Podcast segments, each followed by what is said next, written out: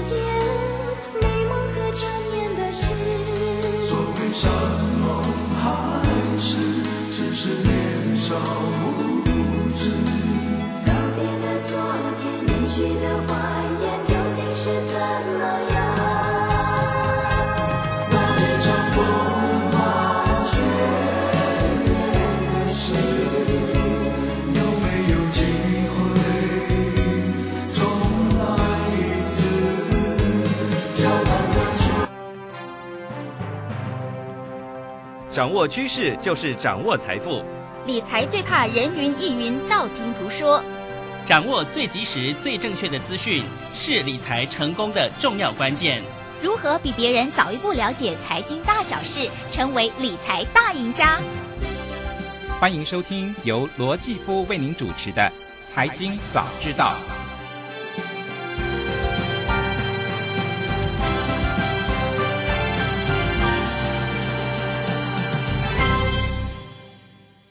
各位听众朋友，大家早安，欢迎来到《财经早知道》节目现场，我是主持人姐夫罗继夫。今天大家出门应该还是感受到天气有点凉凉的、哦，没有错。今天的天气跟昨天应该都差不多哈，只是呃，唯一有的差别就是下雨的情况已经缓和许多了哈。那接下来呢，慢慢的就会转晴了。今天呢，中部以北跟东半部的清晨最低温是来到了十七度啊，其他的地区低温是在二十度左右。那呃，接下来的天气哦，我刚刚说了会慢慢变高哈。那这个礼拜就是母亲节了哈，如果你要呃这个庆祝母亲节的话呢，母亲节的气温我觉得还蛮好的、二十五度左右，应该诶这个不冷不热，刚刚好，只要不下雨都很好了哈。好，那。嗯，今天呢，东半部跟啊、这个东北部跟北部哈，会维持比较偏凉的天气哈。那周末的高温可以达到二十七度哈。好，那这个就大家这个礼拜呢，可以过一个呃这个天气很好的母亲节了哈。我相信很多人。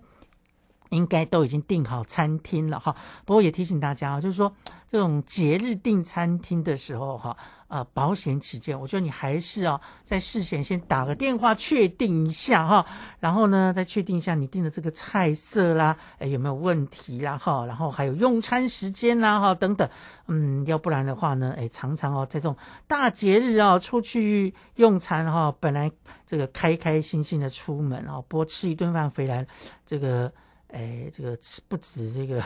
呃，吃了一肚子气哈，呃，而且呢，破坏了整个过节的气氛，那就不好了哈。好，那个就希望大家这个礼拜可以好好的度过母亲节了。好，回来关心嗯金融市场的变化哈。我们在昨天礼拜一的财经周报就告诉大家，这个礼拜我们要注意的几件事情哦。当然，第一件事情就是要看接下来的呃美国的呃这个财务状况，他们的呃举债上限已经这个到达顶点了哈。那能不能够放宽呢？这个可能会多多少少影响到金融市场的变化哈。那另外当然就是要等待。啊，一些数据公布了啊。好，那我们来看一下昨天美国股市的四大指数呈现涨跌互见的走势哦。呃，美国道琼工业指数下跌了百分之零点一七，下跌了五十五点六九点，收在三万三千六百一十八点六九点。S M P 五百指数呢，则是上涨了百分之零点零五，上涨了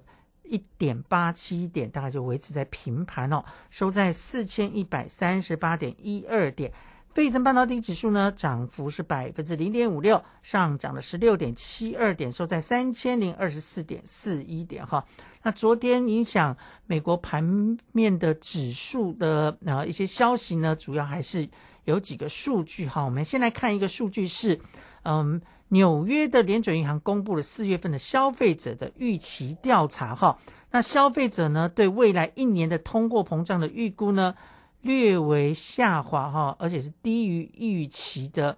啊这样的情况哈。不过对未来三五年的通货膨胀预期呢是有攀升，表示说现在民众对于通货膨胀的疑虑虽然有减轻哈，可是呢还是有一些些担心的哈。嗯，就担心这个通货膨胀呢，虽然已经很明显的下滑，但是呢，要下滑到哎更低的水准，大家呢信心不是那么强哈，表示说大家对于通膨心中还是有阴影在的哈。那到底嗯，这个是不是真的呃能够如美国的联准会预期啊？呃，连这个通货膨胀率啊可以哎慢慢慢慢的这个。降到他们的目标百分之二呢？这个真的还是需要时间来证明哈。那另外一个就是我刚才提到的哈，美国的债务问题哈，到底要怎么解决呢？今天哈，台北时间今天的晚上，嗯，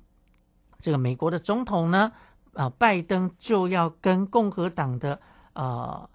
众议院院长麦卡锡哈，还有参议院的呃共和党的领袖。呃，麦康纳呢在白宫举行会议哦，要针对提高债务上限来进行协商哦。那美国的财政部长呢，在昨天呢，呃，还是提出了警告说，美国的债券如果违约的话呢，可能会导致金融的混乱，而且呢，会降低美元作为世界储备货币的地位哈。嗯，那最快呢，六月一号就会违约了哈。嗯。这美国的总统要跟参众两院的嗯领袖来会面哈，呃，主要还是呢，是因为呃这个麦卡锡啊，哎，也就是众议院的院长哈，啊众议院的院长麦卡锡呢，嗯，他其实是坚持哈，哎，你要提高上限可以，可是呢要有附带条件，必须要缩减开支哈，呃，才能换取。提高三十一点四兆美元的债务上限哈，不过拜登的态度是希望无条件的提高债务上限哈，所以双方对这个问题仍然有非常大的分歧然后你看看，几乎是极端的两种意见哈，嗯嗯，不过这必须要讲哦，就是说，呃，政治人物都很爱开支票哈，那开支票就要花钱，那花钱花谁的钱？当然是花我们。哎，这个纳税人的钱啊，呃，可是呢，当支票越开越多的时候，你的国库也当然不是无底洞哈，也不是让你哎可以肆意的哎予取予求哈，当然还是要有一个上限哈。所以呢，嗯，如果呃是必要的开支，我觉得提高上限，哎，是当然可以了。可是呢，哎，如果呢，呃，每次都是嗯。这个开了后门哈，哎，只要呃碰到债务问题，最后就是提高上限，但是完全不去顾虑开支的话哈，这个对一个国家的财务来讲话，哎，的确是一个很大的隐忧哦。嗯，这不是指美国，然后全世界我觉得都一样，像台湾其实也是一样了哈。你总不能无限制的去举债哈，嗯，举债是要还的啊，哈不又不是不用还钱啊那。呃，我跟跟美国是不一样的，美国自己可以印钞票哈，呃，但是呢，台湾没办法做到这样的情况哈。好，所以啊，这个美国的债务问题现在到底会哎获得什么样的解决？今天晚上是关键哦，那就看嗯。这个美国总统拜登跟参议院跟众议院两院的呃领袖来做会谈之后，能够嗯达成什么样的协议哈？那当然，如果协商破局的话，我想哦，这个金融市场一定也会有所反应的哈。所以今天呢，嗯，我觉得大家要稍微冷静一下哈，还是等他们几个哎坐下来谈的时候，有一定的呃。共识或者是有什么样的决议出来，再去做投资，你会比较安心一点点，也不用去押宝了哈。虽然我就说嘛哈，呃，大概最后都可以化险为夷，但你不需要现在去押宝哈。嗯，等一等哈，等他们有一些结果出来之后再去动作哈，你会比较安心一点点哈。好，那另外呢就是哈，呃，美国的这个金融市场哈，现在呢呃大家都非常担心的一件事情哈，就是。金融业到底还会不会有这个像嗯细股银行这样子的个未爆弹呢？哦，这也是大家非常担心的了啊。好，那呃现在呢，嗯，这个其实相关的美国的政府也对呃这些问题做了一个调查哈。好，那呃这个调查呢是认为说呃大家对接下来的哎金融市场的稳定哈。还是信心不足，我觉得这个时候调查，当然了，我觉得真的，你说要大家有信心哦，还是不扣零的代际了哈。不过呢，有一个呃影响已经慢慢出现了哈，那就是呢，美国的联总会哦公布了一项调查，显示呢，在经历了三家这个中型银行的倒闭事件之后呢，美国银行在第一季哈。有收紧授信的这样的一个条件哈，啊，简单讲了就是呃紧缩银根了哈，就是你要去贷款啊，不管是个人或企业贷款，都比以前来的困难了哈。白话一点讲就是这样子，这个好像在昨天我们的节目中也讨论过这个问题了哈。那的确哦，根据呃调查结果显示说呢，不管是商业的贷款或是消费的贷款哈，真的呃比之前呢要明显的减弱哈，所以经济学家就警告喽。这样的一个趋势可能会进一步的来拖累经济的成长，哈，甚至会增添衰退的风险，哈。所以你看，我们昨天讨论方向是对的，就是现在啊，呃，先暂且不管是升息还是要降息还是什么，哈，哎，最重要就是银行如果对于个人或者是企业采取比较紧缩的呃放款的政策的话，那可能就会使得。呃，一些家庭的债务啦，还有企业的债务，哈，会更加的呃严重哈。一来利率已经提高了，哎，又借不到钱哈。你说，如果是企业经营的话，面临这样的提条件，是不是压力非常的大呢？哈，好，那在这项调查里面呢，有百分之四十六的银行呢提高了对中大型企业的放款标准，哈，嗯，比一月份发布时候的百分之四十四点八。要来的高哈，那有百分之四十六点七的银行呢是收紧了对小型企业的放贷条件哈，这个也比呃上次调查调查的四十三点八要来的高哈，所以我觉得这个问题哦是嗯可能很多人还没有特别注意到啊，但我觉得这个是接下来美国经济哈能不能嗯这个稳健的呃向上走。啊，甚至呢，呃，摆脱衰退的一个很重要的关键点哈，因为呢，这真的不是呃大家所乐见的，当然也不是联总会的官员想要看到了，因为哎，紧缩这个信贷的情况，如果导致美国的经济衰退的话，哇，那联总会的这个罪过可大了哈，所以联总会大概现在也非常的密切在注意这件事情哈。我在设想一个问题哈，如果银行业对于企业的放贷变得很紧的话，我觉得美国的联总会是有可能提前会来降息的哈，因为一定要对市场注入资金，对企业注入资金，要不然，哎，企业都活不下去，你也不要说什么啊经济成长了哈，那你股市更不用讲了哈，所以呃，对于美国的银行啊，对于中小企业的放贷的情况哈。这个嗯相关的问题，我们会继续在节目中跟大家哎揭露相关的讯息啊。我觉得这个讯息真的非常非常的重要哈。啊，这样大家还在看哎讨论要不要啊降息啦，或者是说哎这个升息是不是最后阶段啊等等的这个时候呢，我觉得我们要把焦点开始慢慢来关心企业借钱容不容易这件事情了哈。其实，在台湾也是哦，我已经听到嗯很多这个缴房贷的朋友哈，诶哀哀叫了哈，就是说从去年到现在呢，这个房贷增加啊，虽然不至于是会压垮财务了哈，但是呢，呃，已经慢慢的压的喘气变得越来越急促啊，快要喘不过气来了哈。那我也听到做生意的朋友说，现在去银行借钱哈，哎，这个借钱的层数上面哦，可能也没有办法像以前那么宽松。哎，更重要的是利息的负担哈，这样一直升息，一直升息哈。虽然台湾升息的码数不像美国这样子，可是对于企业来讲啊，你多升这个百分之一，好呃一个百分点啊，或升的零点五个百分点。劳工职业灾害保险及保护法自一百一十一年五月一日实施，十五岁以上受雇于登记有案或设有税籍单位的劳工，均应由雇主申报投保。四人以下单位劳工、六十五岁以上劳工及家事移工都是强制投保对象哦。提醒雇主应于员工到职当日申报投保劳工保险、就业保险及职灾保险，否则将有相关罚则适用，并依法公布雇主违规事由。劳动部劳工保险局广告。你有多久没有回家了？逾期停留或居留的外国朋友，移民署现正推动扩大自行到案专案，即日起到二零二三年六月三十日，自行到案者免收容、罚还新台币两千元，且不管制来台期间。详情请向移民署官网或拨打免付费咨询专线零八零零零二四八八一。以上为内政部移民署及劳动部广告。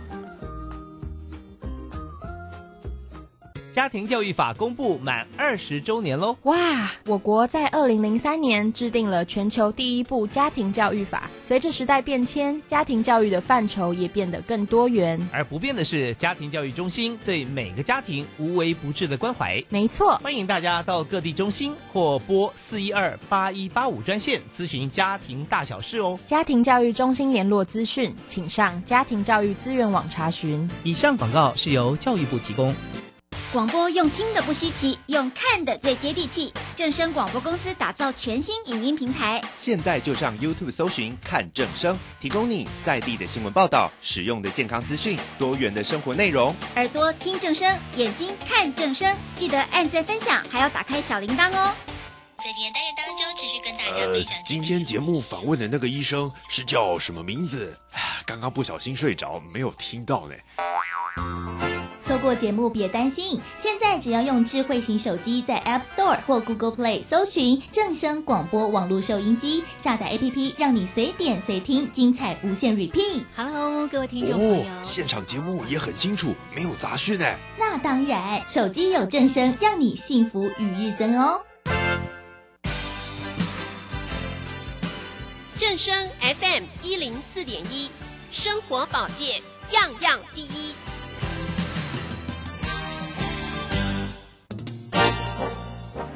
财经早知道，理财我最照。所有财经大小事，全在 FM 一零四点一。财经早知道，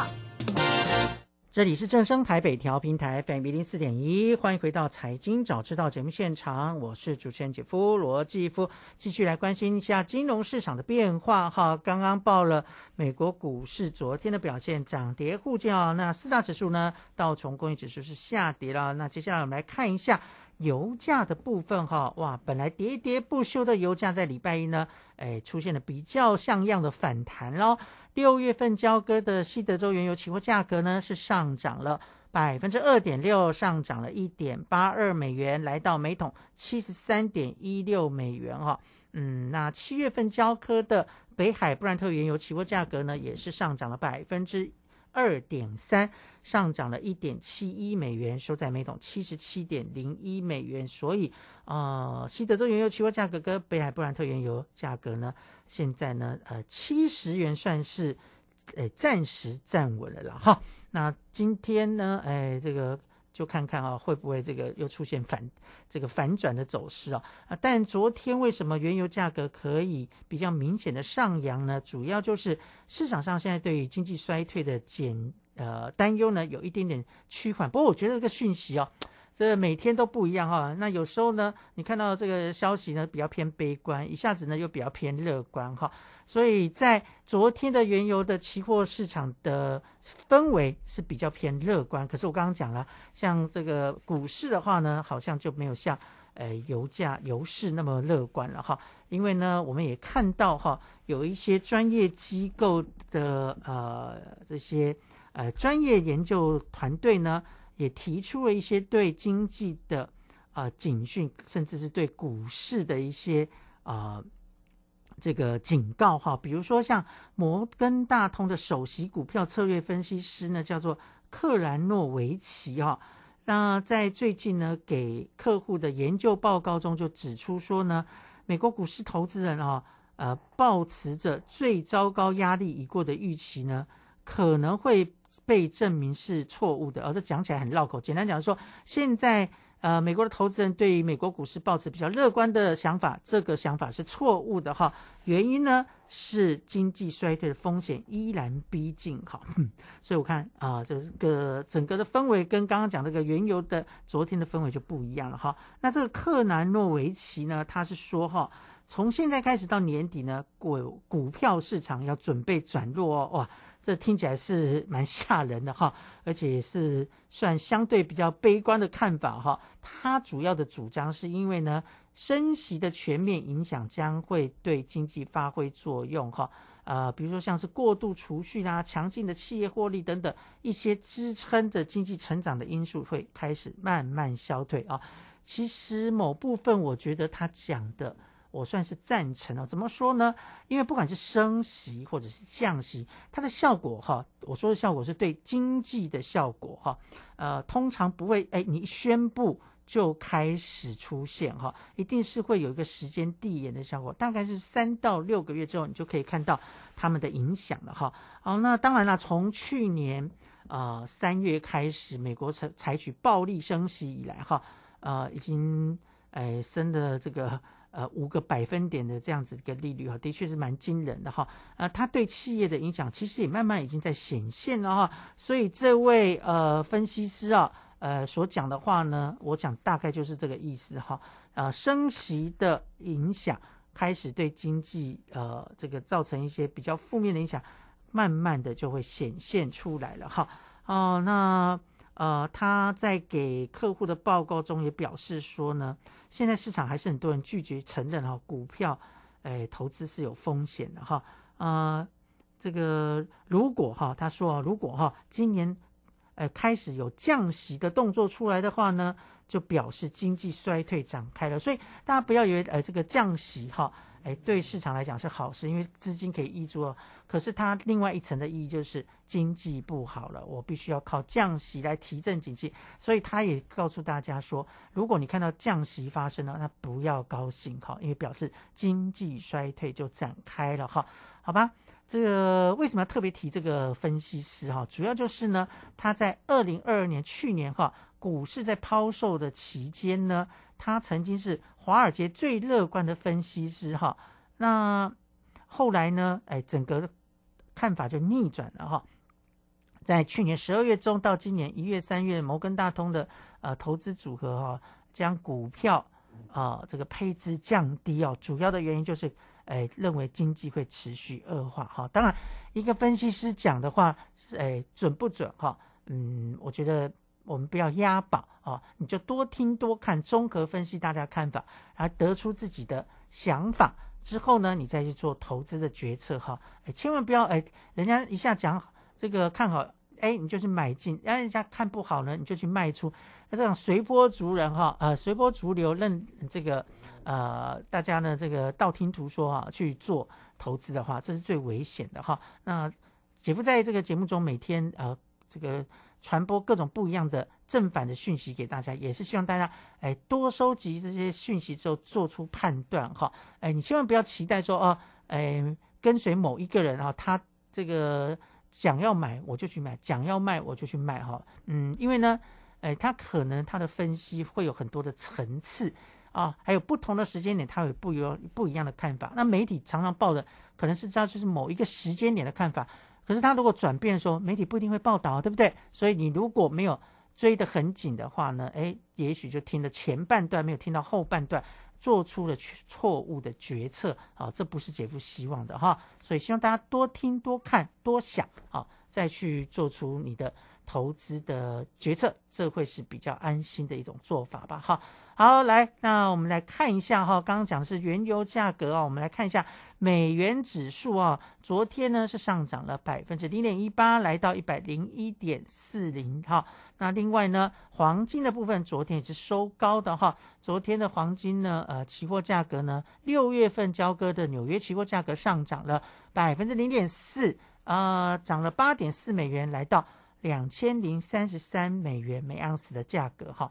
所以我说过两千点现在看起来是蛮稳，当然上个礼拜有稍微跌破一下，可是马上就收复了哈，就表示这个支撑算是蛮强的了。好的，讲完了，嗯，这个美国的金融市场的变化，我们把焦点转到台湾，我们来看一下今天台股开盘之后的表现如何哈。目前呢，台股是上涨了十七点，来到。一万五千七百一十七点哈，嗯，今天开盘之后一直都在盘面以上哈，所以呃，如果努力点，我们不求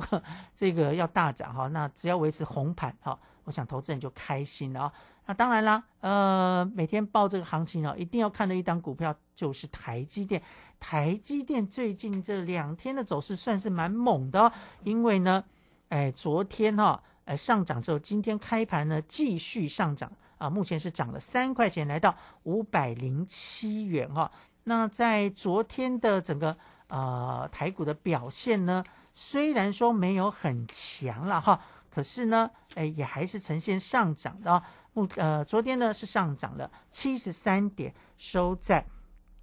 一万五千六百九十九点，涨幅有百分之零点四哦。那台积电是功臣之一，因为台积电上涨了四块钱，从五百块升到了五百零四元。嗯，如果五百块能够守得稳的话呢，对台股的指数来讲，也应该有安定军心的作用哈。那成交量昨天也放大到了两千一百七十二亿元，回到了两千亿元以上。这样的成交量，我说过是比较健康的哈。嗯，那三大法人的部分的话呢，合计是买超了八十二点五亿元，外资呢是买超了五十八亿元。那另外呢，呃，投信是买超的是三点三亿元，自营商则是买超十点三亿元。三大法人都是买超哈，而且呢，嗯，这个在外资买超的名单当中哈，他买什么呢？哎，这大家一定很好奇，对不对？他买台积电呢，呃，买了八百五十四张，然后买超第一名的话呢，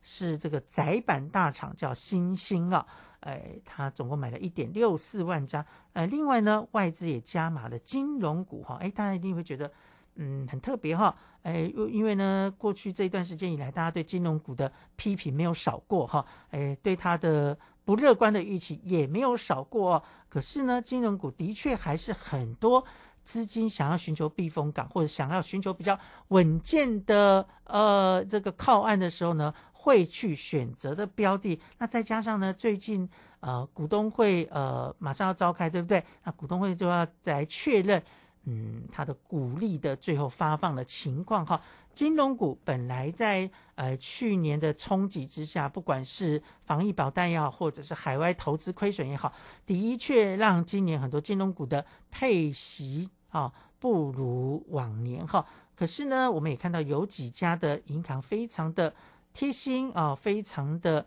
有诚意哈，拿过去投资赚的钱呢来配给投资人哈，所以似乎好像他们配息的情况也没有大家想象中那么糟，呃，所以啊，这个资金呢有一点明显的回到金融类股哈，不只是外资哦，看内资呢好像也有一些人哈，哎，慢慢的回到金融类股哈，呃，可能也跟接下来马上哈，呃，要进入除夕旺季有关了哈，毕竟很多人还是希望。把这个金融股纳在所谓的纯股的呃池子当中呢，当做是一个长期的投资哈。好，那讲到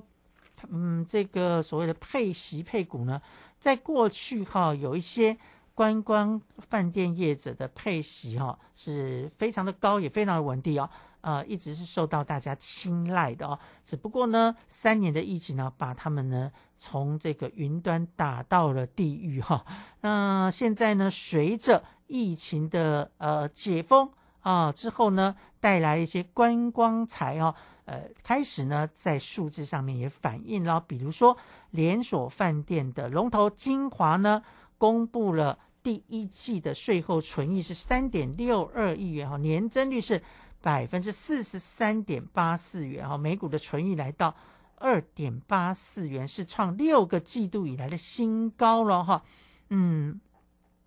这个呢，金华酒店哈，呃，过去呢也被认为是这个观光类股的资优生哦，不但股价呢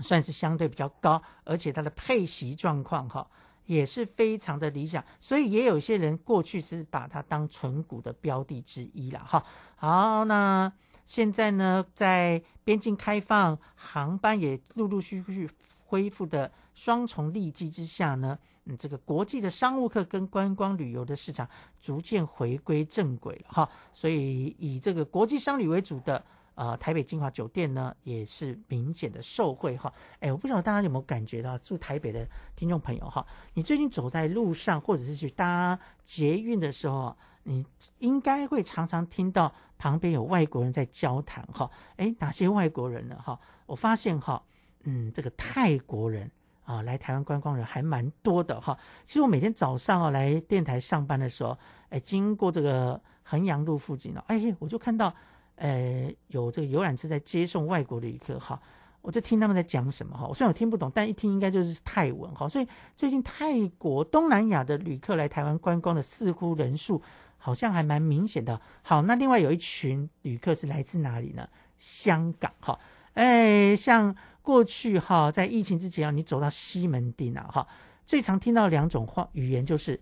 粤语，一个就是韩语哈。那当然。呃，这三年呢，这两种语言大家在西门町就很少听到。可是呢，呃，最近走在西门町呐，或者是信义商圈哈，慢慢的又听到粤语啊，这个在耳边响起啊，就是常常会听到旁边有人在讲广东话哈。所以看起来台湾的观光市场，哎，除了我们国人的旅游之外呢，哎，外国的观光客也回来了哈。那就希望我们的有关单位呢，能够多做一些啊，这个。